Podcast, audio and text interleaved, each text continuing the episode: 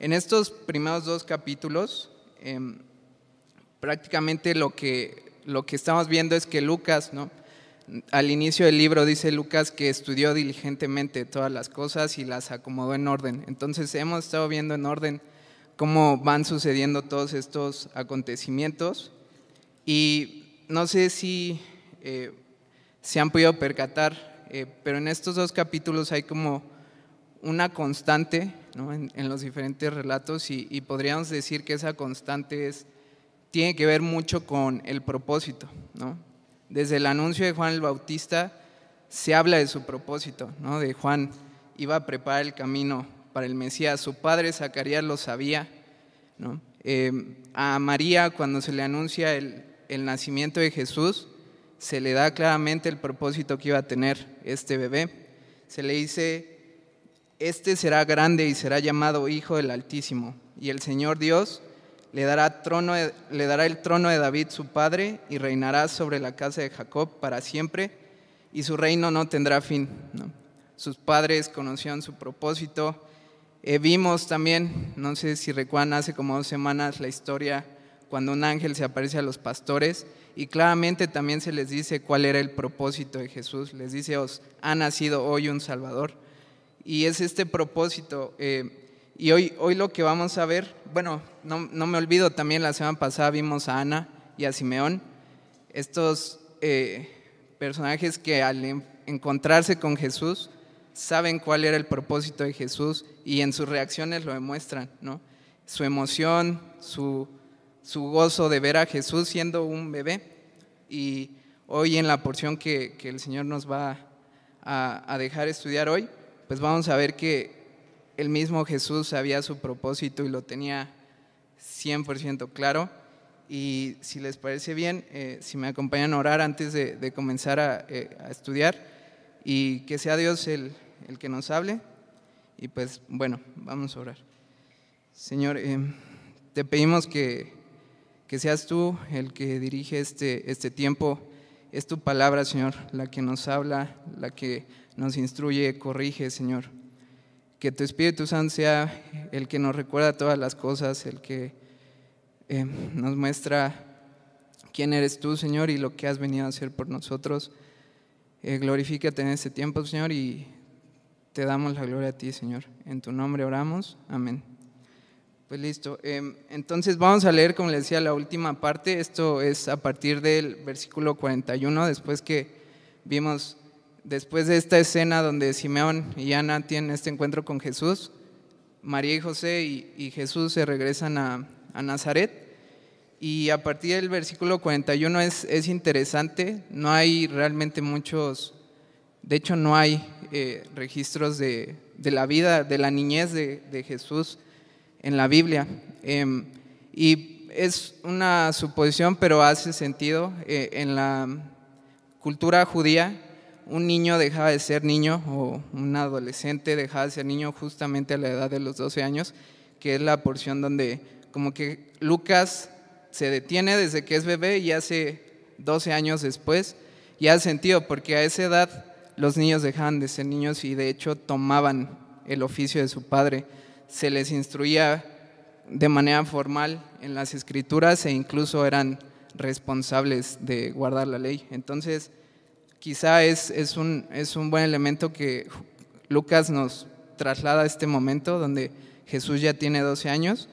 Y bueno, vamos a leer si quieren juntos eh, este, esta porción, versículo 41 de, Lucas 2. Dice, iban sus padres todos los años a Jerusalén en la fiesta de la Pascua. Y cuando tuvo 12 años, subieron a Jerusalén conforme a la costumbre de la fiesta. Entonces, eh, bueno, aquí el, primer detalle, ¿no? un pequeño paréntesis, vemos que esto era una constante en María José, ¿no? cada año lo hacían y realmente lo hacían porque era una, era una costumbre ¿no? judía. Eh, ¿Qué recordaban? Digo, la Pascua, este, creo que es, es, un, es una fiesta solemne que constantemente escuchamos, pero digo, vale la pena quizá recordar. En Éxodo 12, justamente es donde se, establece este momento, ¿no? es donde Jesús iba em, a hacer juicio contra, contra Egipto y les da, un, le da unas instrucciones al pueblo judío, ¿no? que tenían que hacer un sacrificio de un, man, de un macho, ¿no? sin mancha, y les dice que tenían que poner eh, la sangre de este, de este sacrificio en los, eh, en los postes de la puerta y en el dintel. ¿no? Y en Éxodo justamente nos dice, nos, dice, nos relata este momento y al final le, dice a, a, Moisés, y cuando los niños pregunten por qué hacemos esto, pues es un recordatorio y lo guardan perpetuamente, ¿no? Todo el tiempo, para recordar cómo fue que Jesús pasó por alto, eh, eso es Pascua, ¿no? Eh, pasó por alto y, mantuvo, salvó la vida de los primogénitos de, Israel. Entonces, esta es la fiesta a la que están asistiendo, ¿no? Vienen de Nazaret a Jerusalén. Eh, no sé, se podrán imaginar seguramente una fiesta importante. Es mucha gente la que está asistiendo a, Jerusalén, justamente, ¿no? Quizá familias grandes, ¿no?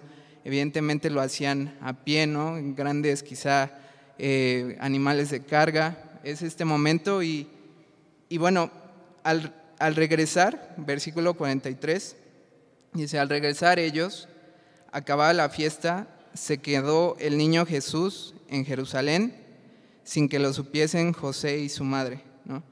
Otro paréntesis, la palabra niño que aparece aquí en esta traducción que es la Reina Valera, que generalmente es la que, la que estudiamos, la palabra niño realmente en, el original, en griego que fue escrito en el Nuevo Testamento, es más, hace referencia más a un muchacho y se puede entender, ¿no? Porque tenía 12 años.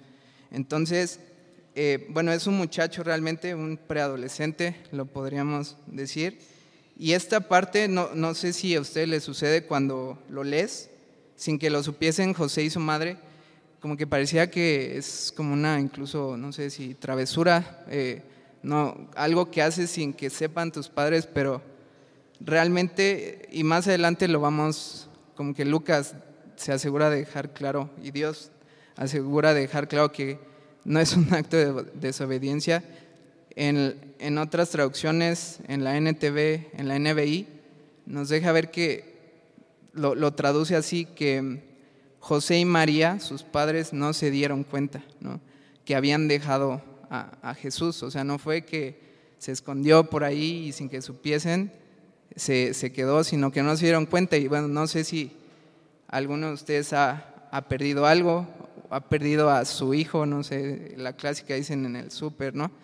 Nosotros, bueno, a mi esposo y yo aún no tenemos hijos, pero digo, alguna vez perdimos a unos pequeños gatitos, imagínense, y fue una angustia. Entonces no, no me puedo imaginar si alguien ha, ha perdido a, a, un niño, ¿no? A, su hijo, y bueno, pobre María José, si yo creo que sientes un peso cuando como padre te pasa algo así, imagínense, ellos dejaron a Dios, al Hijo de Dios, no se dieron cuenta, pero eh, continúa el, el, relato bíblico, verso 44, y dice, y pensando que estaba entre la compañía, anduvieron camino de un día y le buscaban entre los parientes y los conocidos. Y como les decía, quizá este, este evento es, es grande, van muchos en este, eh, en este grupo de personas familiares y yo creo que, ah, pues Jesús está por ahí en, entre el grupo, con los tíos, con los primos, no lo sé. Y caminan un día, avanzan un día. La distancia entre Nazaret y Jerusalén son 102 kilómetros. Entonces, caminando, pues se imaginarán, ya habían avanzado un día y hasta después de un día, versículo 45, dice, pero no le hallaron y volvieron a Jerusalén buscándole. Entonces, no se dan cuenta, regresan, ¿no? Eh, ya están lejos, tienen que regresar. Y, va a ser interesante eh, estos versículos, toda, toda esta escena, ¿no? Que justamente es donde nos vamos a detener un poco más. En el versículo 46, ¿no? ya que se dan cuenta que no está, dice, y aconteció que tres días después le hallaron en el templo sentado en medio de los doctores de la ley, oyéndoles y preguntándoles. ¿no? Eh, ya han pasado días, dos, ya dos días enteros sin que lo hayan encontrado. No sé, la, la angustia que puede sentirse, eh, la desesperación. Ahora pensarías, ¿no? Si, si bien Jesús ya vimos, no es un niño, pues no sé, ¿cómo pasa un niño? ¿Qué comió? ¿Qué, ¿Dónde durmió? Ya habían pasado dos días, pero pues bueno, cuando lo encuentran, eh, no, él no se ve espantado ni para nada. Él, está, ¿qué está haciendo? Lo dice en el versículo 46, eh, estaba sentado en medio de doctores de la ley, oyéndoles y preguntándoles. Em, en principio no sé, esta imagen no, sé de dónde la obtuve, quizá de estas películas, quizá que alguna vez ves en tu niñez, pero yo esta, esta escena la recordaba como que Jesús, así muy pequeño, como impartiendo y todos, pero no, realmente lo que se nos dice primero es que estaba escuchando, ¿no? Siendo Dios, y vamos a ver que Él sabía su propósito, estaba escuchando, oyendo, preguntando, ¿no? No estaba quizá, oye, ya llegué aquí, ahora me van a escuchar, sino estás oyendo y es Dios, Hijo de Dios. Y solo un breve, eh, no sé, una breve reflexión, no sé, a veces nosotros quizá no tenemos esa humildad que, que, que Jesús mostró, ¿no? De sentar, escuchar, ¿no? Sí, seguramente preguntar, pero él, siendo quien era, se sentó a escuchar y, y continúa. Em, y versículo 47, y todos los que le oían se maravillaban de su inteligencia y sus respuestas. Cuando le vieron, versículo 48, cuando le vieron se sorprendieron y le dijo su madre, Hijo, ¿por qué nos has hecho así? He aquí tu padre y yo te hemos buscado con angustia. Versículo 49. Entonces él les dijo, ¿por qué me buscabais?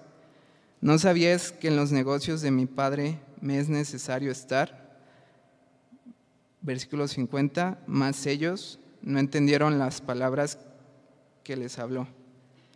Y seguramente, ¿no? O sea, es, la angustia de dos días sin encontrarlo, lo ven ahí y no sé si alcanza a percibir la molestia, angustia, desesperación de María al decirle, ¿por qué nos has hecho así? ¿No? ¿Por qué te escondiste quizá pensando esto, no? Te hemos buscado con angustia, otras versiones dicen con desesperación. Em, y la respuesta de Jesús los sorprende, no lo comprenden. Es evidente, en ese momento, en el shock, tú piensas, no, lo que menos te esperas es la respuesta de Jesús. ¿Por qué me buscas? Estoy en los negocios de mi Padre.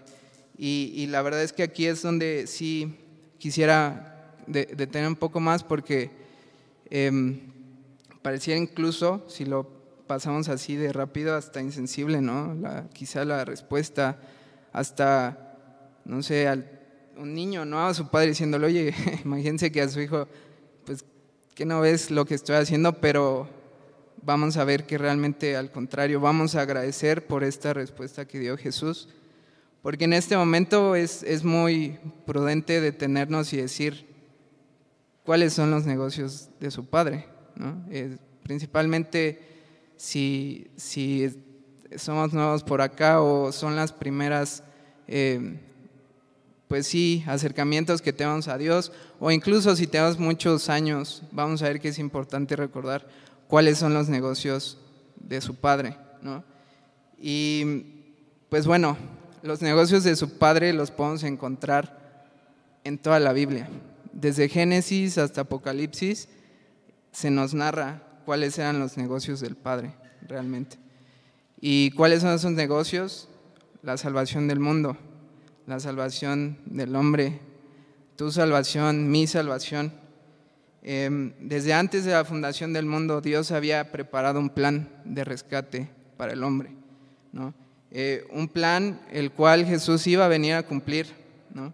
Y, y, vemos por su respuesta que desde esa edad, desde los 12 años, cuando es este momento de, en la cultura judía de el hijo toma los negocios de su padre o, el oficio, lo aprende, él lo tenía totalmente claro.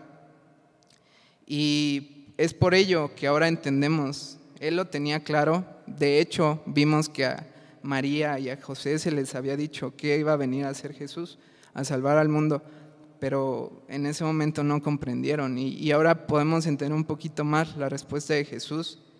Y es que así como dice en, el versículo 46, me, es necesario estar en los negocios de mi Padre, más adelante, eh, lo vamos a ver seguramente algunas semanas o meses, en el mismo libro de Lucas, Jesús ya empezado su ministerio, siendo el adulto, les dice a sus discípulos en Lucas 9, versículo 22, y diciendo, es necesario que el Hijo del Hombre padezca muchas cosas, y sea desechado por los ancianos, por los principales sacerdotes y por los escribas, y que sea muerto y resucite al tercer día. Ese era algo que tenía que que también era necesario. Así como en ese momento era necesario a Jesús estar ahí, escuchando, oyendo, preguntando, él sabía que también tenía que suceder esto, padecer, morir y resucitar. Y ya sabemos un poquito, se nos va, la, Biblia nos va mostrando poco a poco como un velo, ¿no? Se va revelando este plan que tenía Dios y, la siguiente pregunta, ya estos son los negocios del Padre. Y Jesús estaba involucrado. ¿Por qué tenía que morir? ¿No? ¿Por qué es necesario que padezca? Pues bueno, em, para pagar el precio del pecado de todo el mundo, de todos nosotros. Em, fue en la cruz em, que justamente Cristo logró la victoria sobre la muerte y sobre el pecado. Logró la salvación del hombre mi salvación, su salvación. Y, creo que esto lo podemos ver, bueno, eh, eh, este versículo a mí me, me, gusta mucho en Colosenses 2, capítulo 2, versículo 3 y 14, se nos dice qué sucede en esa cruz. Esto que estos negocios en los que Jesús está involucrado y que venía a hacer, qué implicaciones tienen para nuestra vida. Eh, dice así en Colosenses 2, versículo 3 y 14. Y a vosotros, estando muertos en pecados y en la incircuncisión de vuestra carne, es decir, nuestra naturaleza caída, os dio vida juntamente con Él, perdonándoos todos los pecados, anulando el acta de los decretos que había contra nosotros, que nos era contraria, quitándola de en medio y clavándola en la cruz. Esos eran los negocios que venía a encargarse Jesús, los negocios de su padre. Y en ese momento María y José no comprendieron, o no recordaron, o no, no entendían toda la, foto, el plan de Dios. Pero hoy tú y yo, ¿no? el Señor nos ha dado el privilegio de tener todo su consejo, ¿no? Desde Génesis hasta Apocalipsis, se nos ha revelado y hoy eso que ellos no comprendieron, Em, definitivamente tú y yo podemos dar gracias por su respuesta, porque él estaba enfocado, totalmente involucrado en los negocios de su padre, tanto que se quedó escuchando y sus padres no se dieron cuenta. Entonces, algo que si pasamos muy rápido pareciera, oye Jesús, ¿por qué contestas así? Em, al contrario, él, él estaba totalmente haciendo lo que vino a hacer. ¿no? Y, y les decía, ¿no? Si, si, quieren, sigamos leyendo en el versículo 51, no fue una desobediencia, no se dieron cuenta sus padres. Y Lucas lo deja claro aquí porque dice en el versículo 51, y descendió con ellos y volvió a Nazaret y estaba sujeto a ellos, como un hijo, a su padre estaba sujeto y su madre guardaba todas estas cosas en su corazón. Él estaba sujeto. Jesús vino a cumplir la ley fue el único hombre, de hecho, en la historia de la humanidad que ha cumplido la ley 100%. Y es, con sus padres no era la excepción, estaba sujeto a ellos. Y versículo 52, y Jesús crecía en sabiduría y en estatura y en gracia para con Dios y los hombres. Y, así termina ¿no? el, el, el, relato ¿no? de, de cómo Jesús eh, va a la Pascua, ¿no? Y en esta Pascua donde seguramente estaban, imagínense, un, una fiesta tan importante para los judíos estaba la crema innata, ¿no? Se podría decir de los doctores de la ley y Jesús estaba ahí, ¿no? Sabiendo cuál era su propósito. Y no sé, les decía, estos dos capítulos hablan mucho de propósito y sin duda cuando leemos las escrituras, de alguna manera siempre nos dice la escritura que es como un espejo, ¿no? Y, y generalmente pues nos vemos reflejado en algunos personajes, ¿no? y, Dios nos habla y nos instruye a través de ellos. Entonces, quisiera solamente mencionar ¿no? claramente los personajes que, que aparecen. Eh, María y José, por un lado, Jesús, e incluso aparecen los doctores de la ley, pero nos centraremos en, reflexionar sobre María y José y sobre Jesús.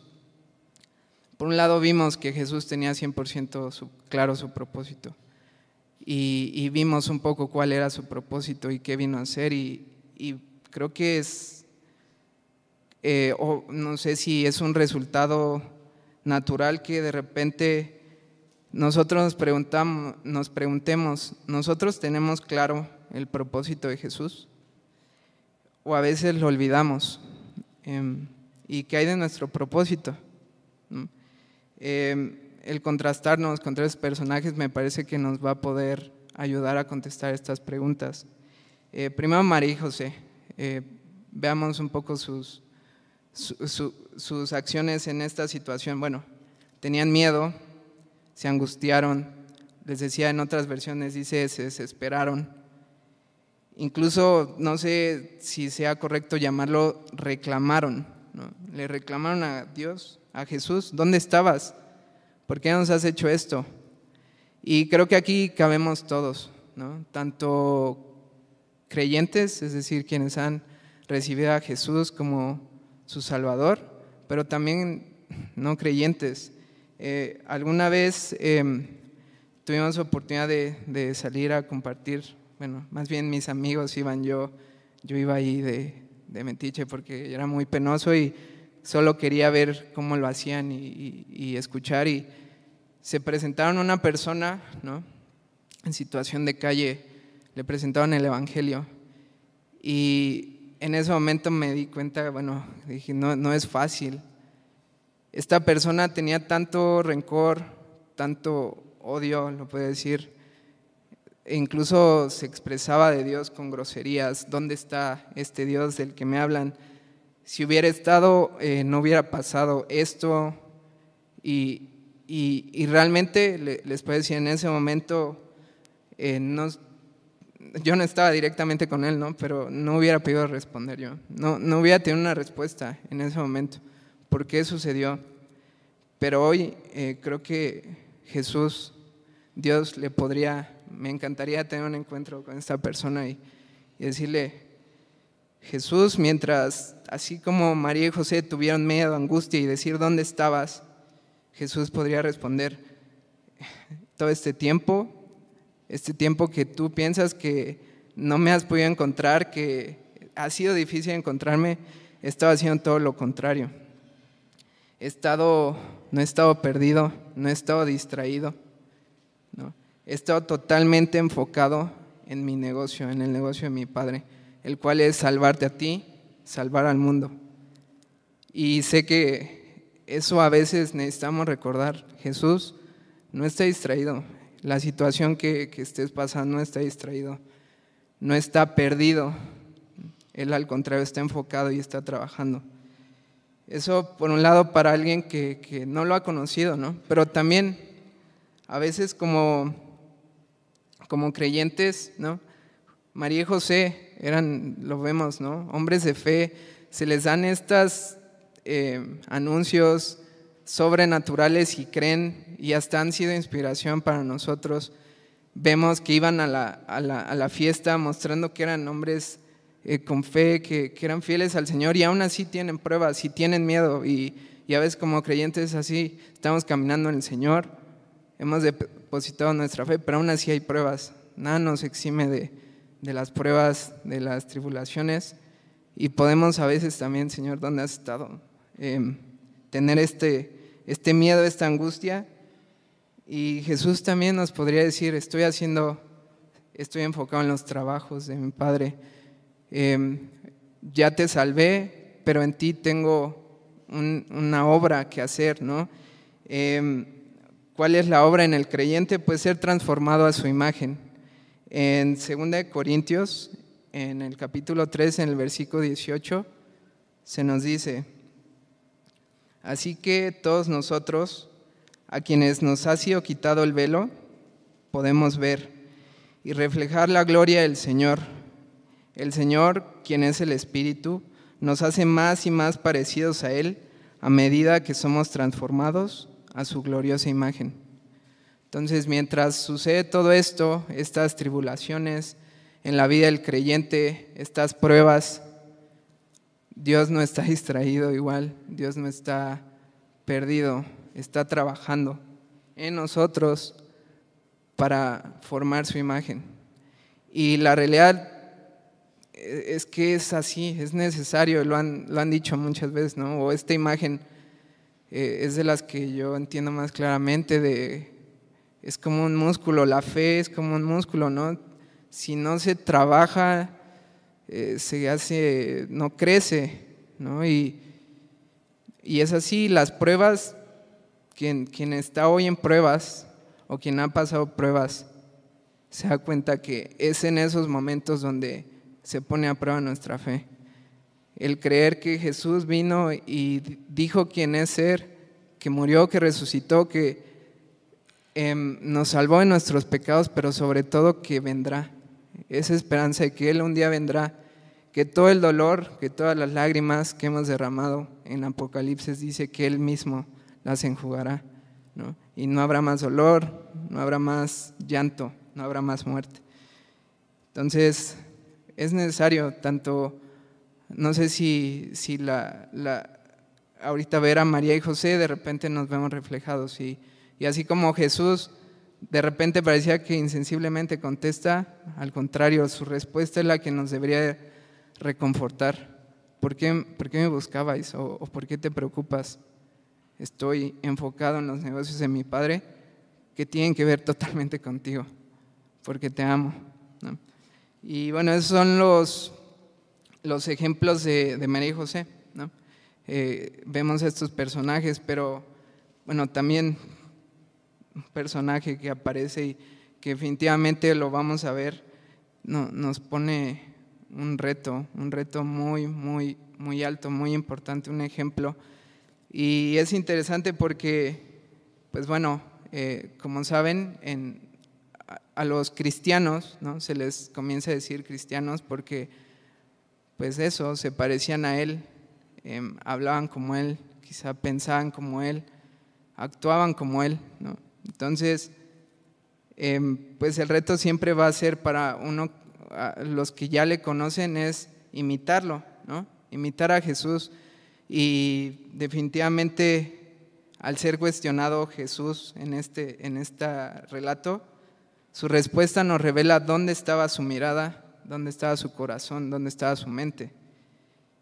Y nosotros, quizá que le hemos conocido, que le hemos recibido, claramente podría venir esta, esta pregunta a nosotros. Nosotros podríamos responder de la misma forma que Jesús cuando alguien nos diga, oye, ¿dónde estabas? ¿O qué has hecho? ¿O dónde te, has metido? Em, ¿Estamos en los negocios de Dios o en nuestros negocios? En, la palabra negocios en otras traducciones es asuntos, ¿no? Como en los asuntos. Eh, no sé, y al hacer esta pregunta quizá de repente cruza la, la raya, ¿no? Y oye, pues son mis asuntos, ¿no? Los americanos, incluso en inglés, dicen, it's not of your business, no, es tu, no es tu problema, ¿no? Negocios. Y ciertamente sí, es, esa pregunta quizá es, muy personal y, y, nadie quizá, o, solamente una autoridad que, que, Dios, quizá tus padres te pueden decir, oye, ¿en qué estás involucrado? Pero definitivamente yo al estar aquí, al hacer esa pregunta, en verdad no, no quisiera cruzar ninguna línea de en qué negocio estás, porque ciertamente no son mis asuntos. pero hay alguien que, que sí nos podría preguntar esto. Jesús, Dios nos podría preguntar, ¿cuáles son tus asuntos? ¿Mis asuntos o tus asuntos? ¿Y por qué Él tiene la autoridad? Porque, bueno, le pertenecemos por partida doble, como dicen.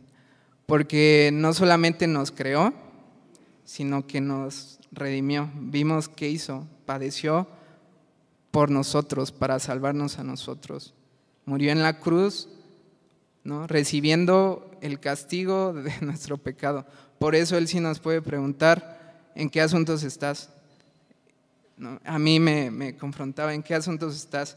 Em, mi esposa constantemente me dice esto, eh, todo, el tiempo estás pensando.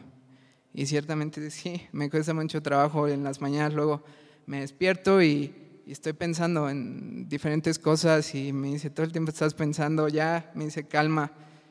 Y, me doy cuenta de eso, ¿no? lo difícil que es estar enfocado en los asuntos de Dios. Y lo que sí les puedo asegurar es que no hay nada más reconfortante, más em, productivo, hablando de negocios, temas de trabajo, que estar enfocado en las tareas, en los negocios, en los asuntos que Dios ha encargado. Y podríamos decir, bueno, esos eran los asuntos de Jesús, era su hijo, ¿no?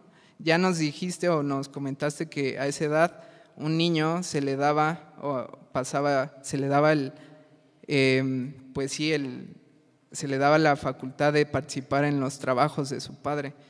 Y es que esto es lo más, bueno, de las cosas que más también me impresionó mientras eh, estudiaba esto, que, bueno, la Biblia dice que cuando nosotros le recibimos, creemos en Él, Dios nos da la potestad de ser hechos sus hijos. Entonces, ya es donde decimos, oh, ok, bueno, creo que yo también estoy invitado a participar en esos negocios del Padre. Y esto también me, me, impresiona porque la forma de Dios de elegir, de reclutar, ¿no? es totalmente radical, a la, radicalmente diferente a la forma que lo hacemos como hombres. Eh, justamente en estas semanas eh, estábamos participando en, el trabajo en un proceso de reclutamiento y, y, que te fijas en un proceso de reclutamiento en habilidades, experiencia, eh, credenciales, etcétera, su expertise. Y Dios invita a quien de, de plano no tiene credenciales, no tiene cualidades, no tiene habilidades y aún así Dios nos invita a participar en su obra. Es, no podemos entenderlo. Hombres pecadores compartiendo a otros hombres la salvación. Hombres que caen, que se, que se desenfocan, compartiendo a otros hombres el plan de salvación. Y definitivamente es algo que nos debería generar un privilegio. No sé, hoy empresarios famosos, eh, Elon Musk, ¿no? el de Tesla, Jeff Bezos, el de Amazon. ¿Qué, qué harías si te, te mando una cartita y, oye, te, te invito a mis negocios, a mis asuntos? Es como, no sé, alguien quizás diría, oye, qué privilegio, oye, ¿qué me vio para invitarme? Bueno, esta invitación o este, esta tarea no viene de, ni de Elon Musk ni de Jeff Bezos, que, que ciertamente hoy son relevantes en, en, este momento en la historia, pero esta invitación viene del creador del universo, de tu creador, quien te invita a participar en sus asuntos, en sus negocios. Y claramente en este momento podríamos decir, oye, bueno, ¿cuáles son esos asuntos, negocios que Él me permitió participar?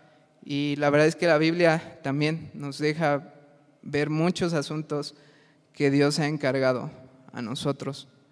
Y quisiera, si quieren acompañarme, también los van a proyectar. Solamente algunos que dices, oye, bueno, el Señor me invitó, ¿cuáles son estos asuntos? Bueno, uno lo podemos ver en, primera, en el primer, primera carta de Pedro, en el capítulo 2, versículo 9. Em, si quieren ir hacia allá conmigo. En En 1 Pedro capítulo 2 versículo 9 se nos dice esto, a los que hemos creído y somos hijos de Dios, porque se nos dio el privilegio de ser hijos de Dios. Dice, mas vosotros sois linaje escogido, real sacerdocio, nación santa, pueblo adquirido por Dios, por una razón, para que anunciéis las virtudes de aquel que os llamó las tinieblas a su luz admirable. Dios nos sacó de las tinieblas con un, con un objetivo, invitándonos a participar en esta obra que, insisto, no es como el, el mundo de oye, ¿cuáles son tus, pásame tu currículum y ver si te recluto? Él te invita y te dice, oye, anuncia las virtudes, mis virtudes, no tus virtudes, mis virtudes, porque tú estabas en tinieblas. Ya vimos en Colosenses, están muertos en delitos y pecados. Y esa acta de, cosas en contra de nosotros fue clavada en la cruz. Y ya que eso ha, eso ha pasado en nuestras vidas, bueno, anuncia mis virtudes, dice, dice Dios. Otro, otro asunto que quizá podríamos decir nos encargó o tiene que ver con sus negocios. En Efesios capítulo 2, en versículo 10, Pablo también nos dice, les comentaba, ¿no? no él, él, tiene la autoridad porque no nos creamos a nosotros mismos, somos creación de Dios. Y aquí dice, porque somos hechura suya, creados en, Dios, en Cristo Jesús para buenas obras. Esas obras que ni siquiera nos tenemos que partir la cabeza, porque dice aquí, las cuales Dios preparó de antemano para que anduviésemos en ellas. Dios ya preparó obras para que andemos en ellas, buenas obras, porque somos hechura suya. Esos son los negocios que Él nos está invitando a participar, nos da el privilegio de participar.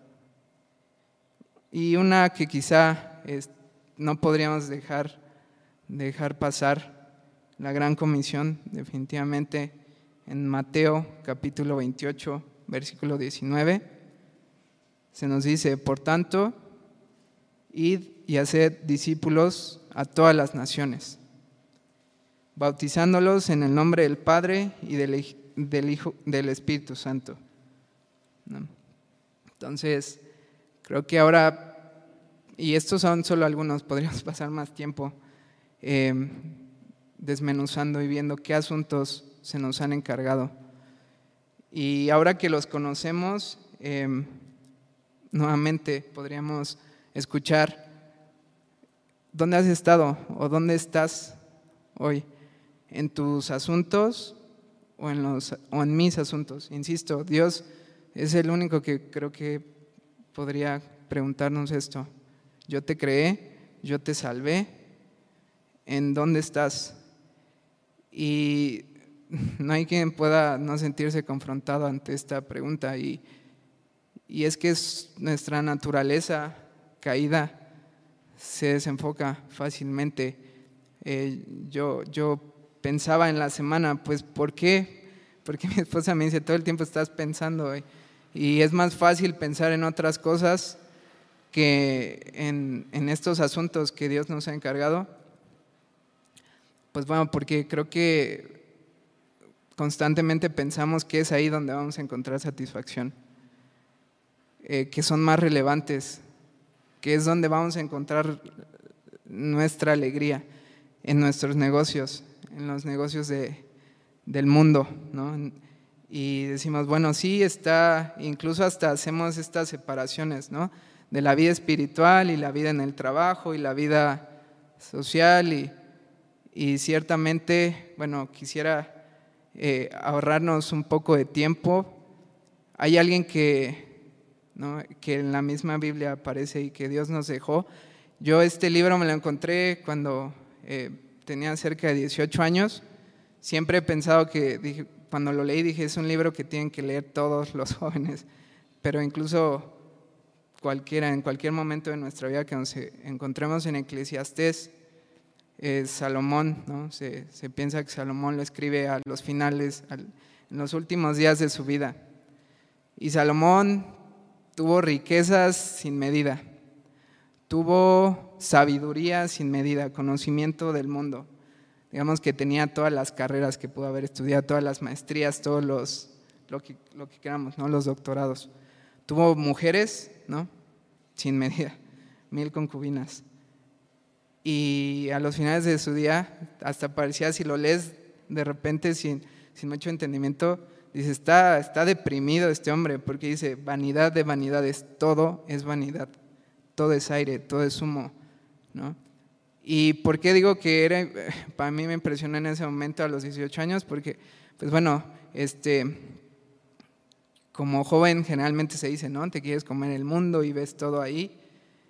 Y Salomón en el capítulo 12, si mal no recuerdo, nos dice, eh, no esperes a los días, ¿no? Donde ya no encuentres contentamiento. Eh, busca a tu creador desde tu juventud. Y al final también, después de que nos da todo este discurso donde dices todo es vanidad, dice, y este es el todo del hombre. Teme a Dios y obedece sus mandamientos. Y les decía, quisiera adelantar, porque diríamos, no, me siguen siendo más atractivos mis negocios. Bueno, Salomón lo, descubrió, que esos negocios son vanidad, no traen gozo. Y, también algo que, eh, vivía en la semana con un compañero del trabajo también me hizo, pues me recordó esto, de cómo pensamos que en, en el mundo es donde encontramos en estos negocios la satisfacción, porque hablaba conmigo de, de cómo ahora en este entorno de pandemia es muy difícil hacer equipo ¿no? en las empresas y una serie de cosas que me decía y, y me dijo esto al final. Em, y es que todos necesitamos una palmadita, ¿no? Esta palmadita para sentir que lo estás haciendo bien. Y no me malinterpreten, creo que en un entorno laboral es, es bueno, ¿no? Le llaman retroalimentación o feedback. Pero es este tema de querer siempre la aprobación de alguien del mundo. Y en esto vivimos, ¿no? Todo el tiempo querer ser aprobados y este peso incluso de cómo me he visto, cómo me veo, qué estudio, ¿no? las redes sociales definitivamente en ocasiones se vuelven un peso ¿no? de cuántos likes, etc. Y, y si quieren, eh, terminamos con, con, un versículo, pero que este versículo se desarrolla en, en, medio de, de, una, de esto que estamos hablando, de alguien que se le encargan unos negocios y, que responde a esa responsabilidad que se les da. Y, y, solamente quisiera que, que termináramos, hermanos, con, con esta reflexión. Eh, no nos damos cuenta, ¿no? Buscamos esta satisfacción en otros lados, en otros negocios, y, no nos, y queremos esta palmadita, ya sea de, de tu jefe o de un amigo, de la sociedad, ¿no? Cuando realmente la única aprobación trascendente, eterna, que todos un día quisiéramos escuchar. Está en, en, Mateo, aparece en Mateo en el, en el capítulo 25. En Mateo, tanto en el 24 como en el 25 aparecen dos, dos parábolas, ¿no?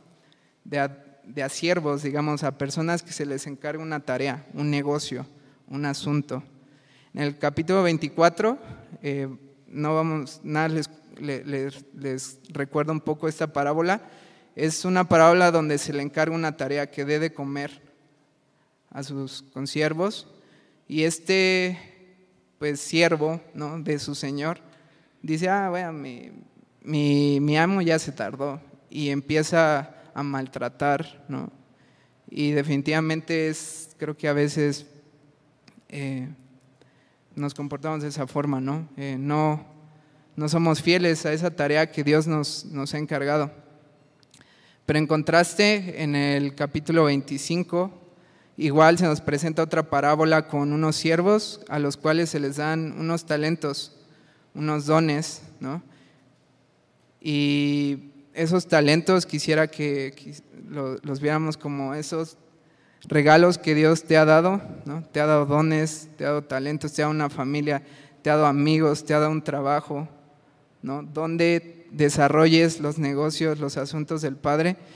Y les decía, queremos una palmadita constantemente, una aprobación. No hay ninguna aprobación como esta y es la que definitivamente quisiéramos todos un día escuchar y es la única que va a satisfacer eternamente en nuestro corazón y la única que es trascendente. Y esta está en Mateo 25, versículo 23 Después de que este siervo se le dieron talentos y fue fiel, su señor le dice, su señor le dijo, bien, buen siervo y fiel, sobre poco has sido fiel, sobre mucho te pondré, entra en el gozo de tu señor. Y bueno, eso hermanos eh, es lo que quisiera que, que oráramos juntos, que si queremos esa palmadita, que sea esta, un día. Que el Señor, ¿no? El día que Él nos llame a su presencia o venga por nosotros, podamos responder, Señor, bueno, lo, lo, tú me diste estos dones, estos talentos, ni siquiera son míos. Quiero ser fiel simplemente porque tú me has salvado, tú me has amado. Es la respuesta más lógica ante lo que Dios ha hecho. Y perdónme, por poco olvidaba. Les decía que aparecían tres, tres personajes, ¿no? Tres grupos, José y María, Jesús, que ya vimos eh, cómo nos confronta y no, quizá no dejar desapercibido a los doctores de la ley. Crema y nata de la, de la ley, sabían todo, eh, seguramente Em, iban cada año y, hasta les encantaba estar en este evento para, no sé, quizá mostrar hasta su inteligencia lo que sabían. Y ellos al escuchar a Jesús se maravillaron. Decían quizá, wow, qué inteligente. Pero años después, algunos de ellos iban a gritar, crucifícalo, mátalo. Y solo eso, no nos vamos a detener mucho con ellos, pero vemos que no es suficiente con, a veces venimos y decimos, wow, y ahí se queda. No aceptamos a Dios como nuestro Salvador, nuestro Creador, y ellos no, no, lo, no se dieron cuenta quién era Él, solamente se asombraron, y bueno, ahí están, ¿no? También se nos muestra, en este momento nada se nos dice que se asombraron, pero más adelante vemos que realmente no, no lo aceptaron en su corazón algunos de ellos. Entonces, pues bueno, hermanos, eh, que, que, Dios sea el que hable a nuestros corazones, que nos dé esta certeza de en qué tenemos que estar enfocados y demos gracias que Él desde siempre, desde la eternidad, ha estado enfocado en los negocios de su Padre. Eh, ¿Me acompañan a orar? Señor, pues te damos tantas gracias, tantas gracias, Señor, porque eres tú el que ha estado siempre trabajando, Señor. Nunca te has distraído, nunca has estado perdido, siempre has estado involucrado en la salvación del mundo y a los que te hemos conocido en ese proceso de transformación, de hacer crecer nuestra fe. Te rogamos, Señor, que, que seas tú el que llene nuestro corazón, que nos dé esta certeza de en qué cosas estar enfocados. Tú sabes lo difícil que es para nosotros hacerlo, Señor. Pero recuérdanos que para ti fuimos, por ti fuimos creados y para ti. que tu Espíritu Santo, Señor, sea el que nos recuerde todas estas cosas, que nos inspire, que nos anime y que podamos cumplir fielmente, Señor, las tareas que nos has encomendado. Y un día, Padre, ese momento que todos esperamos de verte cara a cara, poder escucharte decir, siervo fiel, entra en el gozo de tu Señor, Señor. Ese es nuestro anhelo, Señor. Te rogamos que, que podamos cumplir fielmente esta tarea y te damos tantas gracias porque es tu palabra la que nos recuerda todo esto, Señor. En tu nombre te damos gracias y te damos gloria. Amén.